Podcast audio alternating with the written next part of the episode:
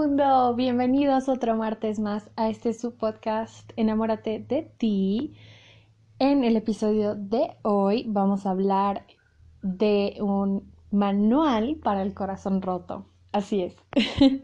Como bien les comenté en Así está mi vida ahora, hace un tiempo terminé mi última relación y pues obviamente estaba triste y me sentía mal y me hubiera gustado que alguien me diga todo lo que sé ahora.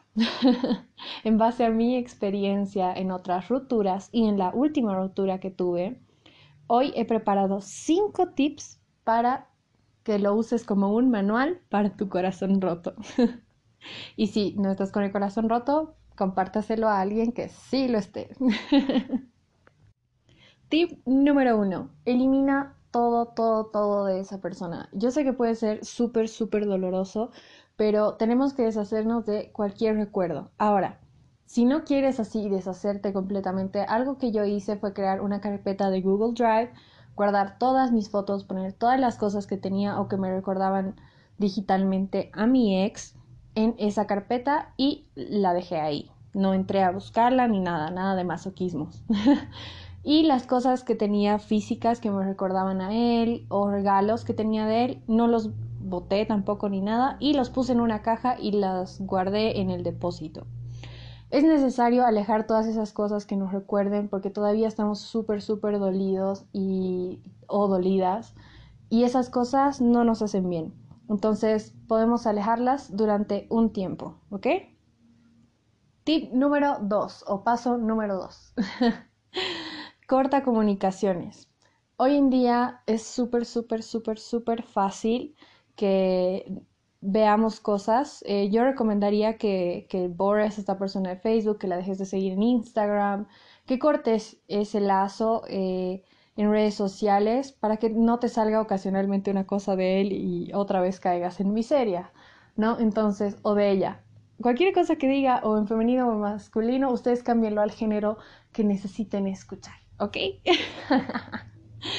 Entonces, corten comunicaciones.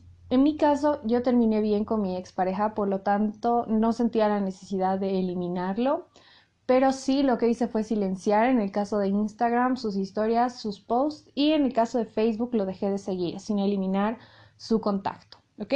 Entonces así no me salían sus cosas y no veía algo que me, que me recuerde y me genere esa nostalgia y me pueda causar dolor.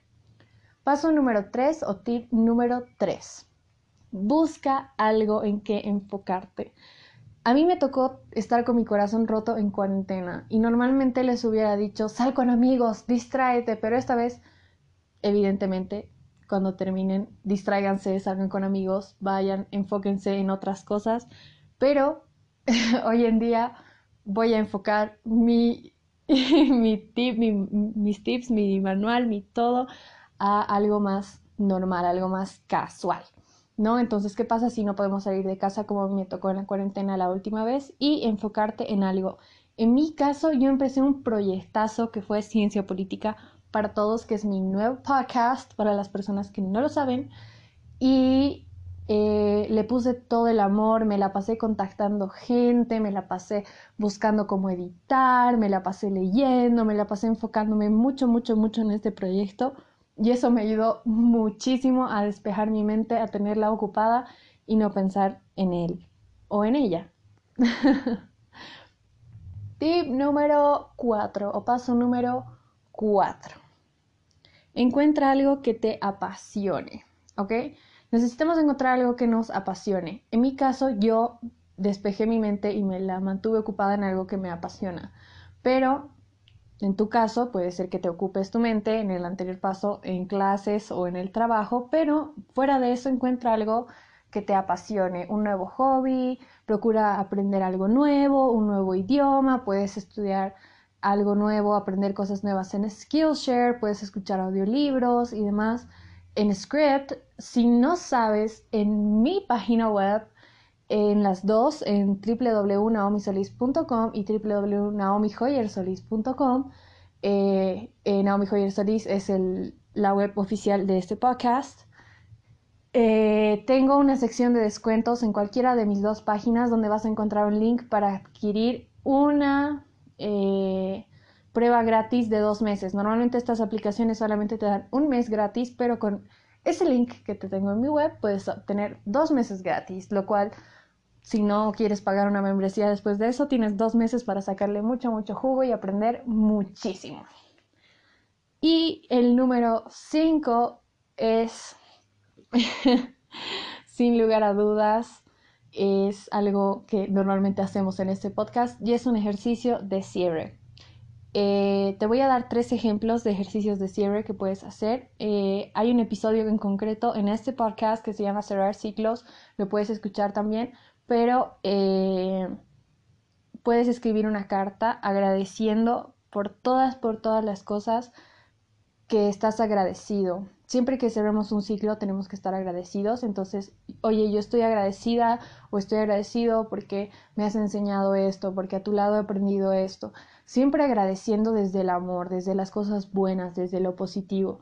Y luego, si bien ahorita yo estoy dañada, te deseo todo lo mejor y desearle a esa persona, así escribirle la carta como si se la fueras a dar, para tener un cierre completo.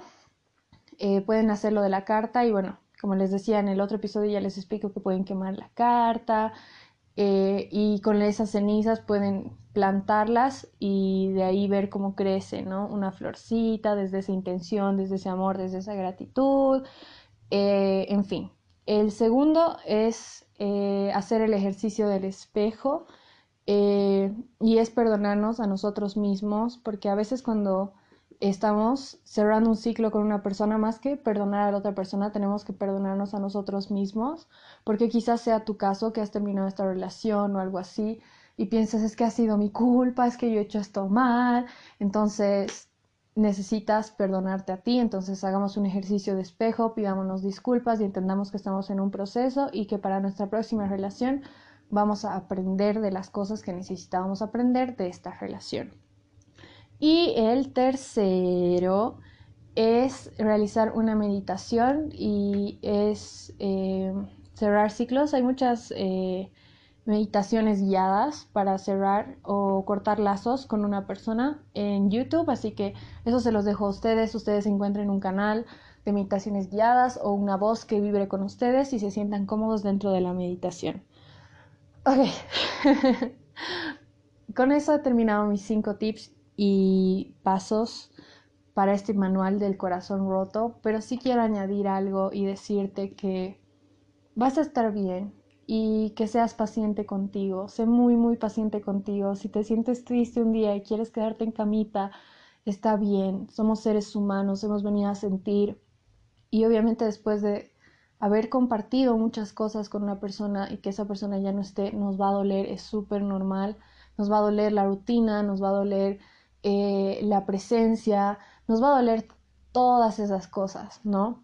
Pero mírame a mí, estoy aquí como si nada, estoy tranquila y tenemos que ser pacientes con nosotros mismos. Te digo, sé paciente contigo, no te exijas. Si un día te sientes triste, siéntete triste. voy a llorar dos horas, voy a ponerme música súper, súper triste en mi caso fue voy a escuchar If You're Gone en replay de Matchbox 20 una y otra y otra y otra vez, pero dense espacio y permítanse estar mal, es normal. Tenemos que aprender a sentir que estamos tristes. Algo que me dijo mi mamá la primera vez que lloré por un chico fue, hijita, quisiera decirte alguna fórmula secreta para que te sientas bien desde ahora, pero lo único que te puedo decir es que parte de amar es también el dolor y parte de la vida es sentirnos tristes también. Y ahora yo les doy ese consejo que me dio mi mami, que es tan sabia, a ustedes. Espero que les haya servido, les mando mucho amor, mucho cariño y los veo el próximo martes. Bueno, me escuchan el próximo martes y yo los voy leyendo durante la semana. Saludos. I get lost